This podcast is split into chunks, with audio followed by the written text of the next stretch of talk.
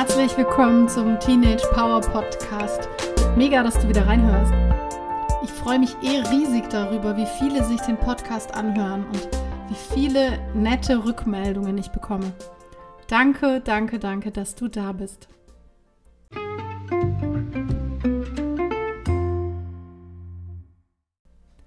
Hast du eigentlich die letzte Folge schon gehört?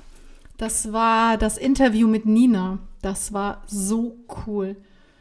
Nina spricht da über ihren Weg, der echt auch ganz schön kurvig war, bis sie das für sich gefunden hat, was sie wirklich machen will.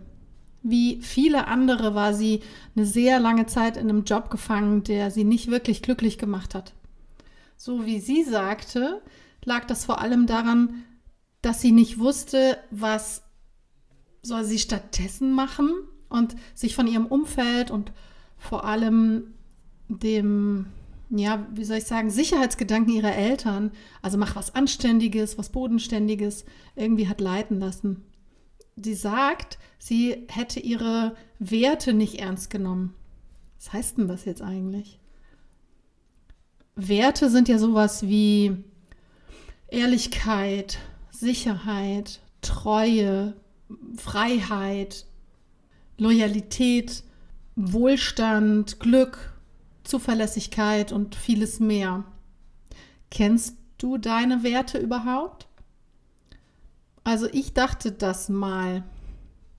In meiner NLP-Ausbildung haben wir uns sehr viel damit beschäftigt, wie wir so geprägt sind. Und dabei kam raus, dass ich so ein typischer Hier- und Jetzt-Typ bin. Das heißt, ich bin immer genau in dem Moment, egal welcher es ist. Ich denke dann kaum an das Nachher oder an die Zukunft oder an das, was vorher war. Es sei denn, ich konzentriere mich bewusst darauf.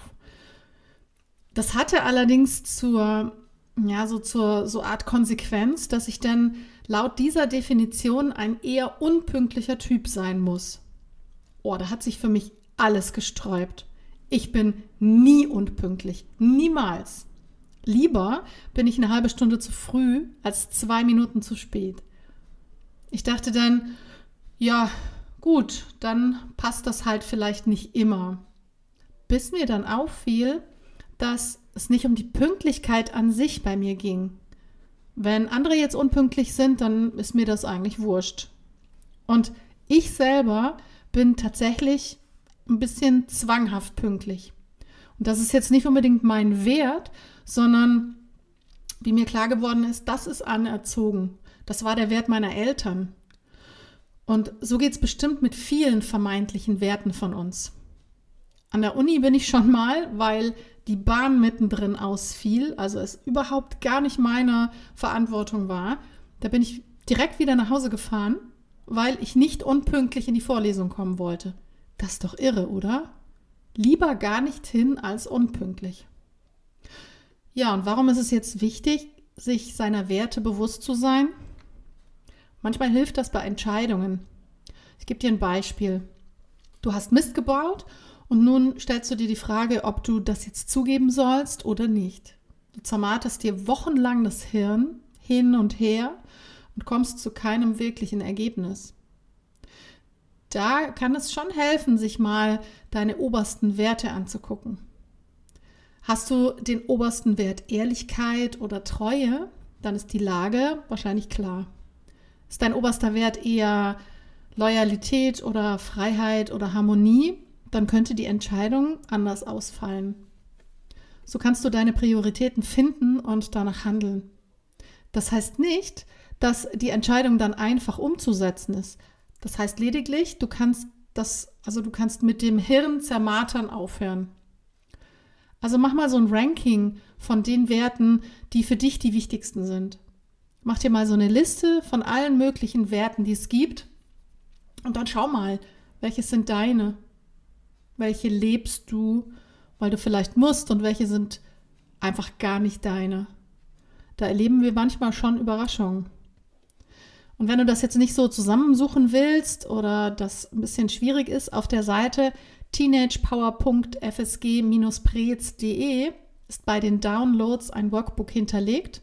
Da ist eine Seite drin, bei der es genau darum geht. Da stehen dann auch so Werte drin Und da kannst du dich ein bisschen orientieren. Das kannst du gern runterladen und damit dann bearbeiten.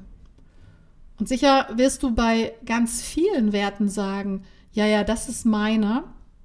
Und dann ist es wichtig, dass du dir ganz genau anguckst, ohne welche Werte du dir dein Leben so gar nicht vorstellen kannst.